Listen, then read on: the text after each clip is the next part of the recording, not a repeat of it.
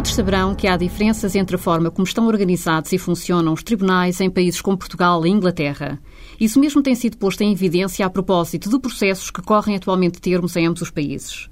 Cada um destes Estados pertence a diferentes sistemas legais. Portugal, como França, Alemanha e Itália, ao denominado Sistema Continental, e Inglaterra, tal como Canadá, Estados Unidos da América, África do Sul e Austrália, ao chamado Sistema de Common Law.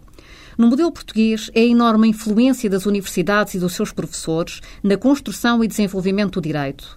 Daqui decorre que a sua estrutura, terminologia e conceitos eram de grande elaboração técnica, coerentes e tecnicamente precisos. Costumava ser assim, infelizmente a tradição perdeu-se. Ao contrário, no modelo da Common Law, o principal papel é guardado para os tribunais e os juízes, que desenvolvem o direito não numa perspectiva geral e abstrata ou com grandes preocupações de construção ou elaboração dogmática, mas sim para responderem ao caso concreto que têm que decidir. A questão de como se chega a juiz em cada um dos sistemas legais é por isso pertinente.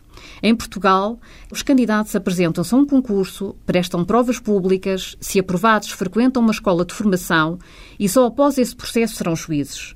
O modelo é assim altamente profissionalizado, apenas baseado na competência técnica e espera-se no bom senso jurídico e não em quaisquer outras razões, nomeadamente ideológicas ou classistas.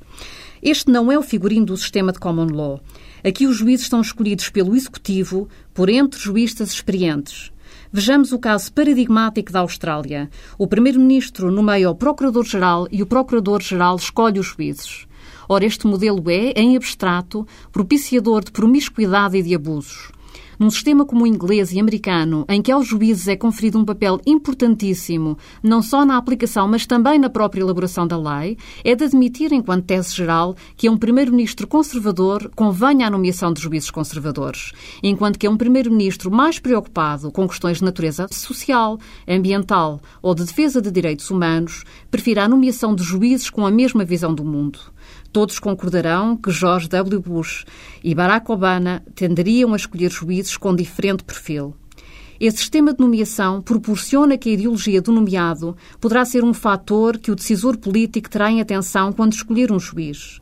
Poderá nem sempre acontecer assim na prática. Contudo, quando discutimos um modelo, não nos devemos deixar impressionar demasiado pela forma como funciona quando é exercício de funções um determinado Primeiro-Ministro ou Presidente, mas antes pelas fragilidades e potencialidades que o modelo comporta.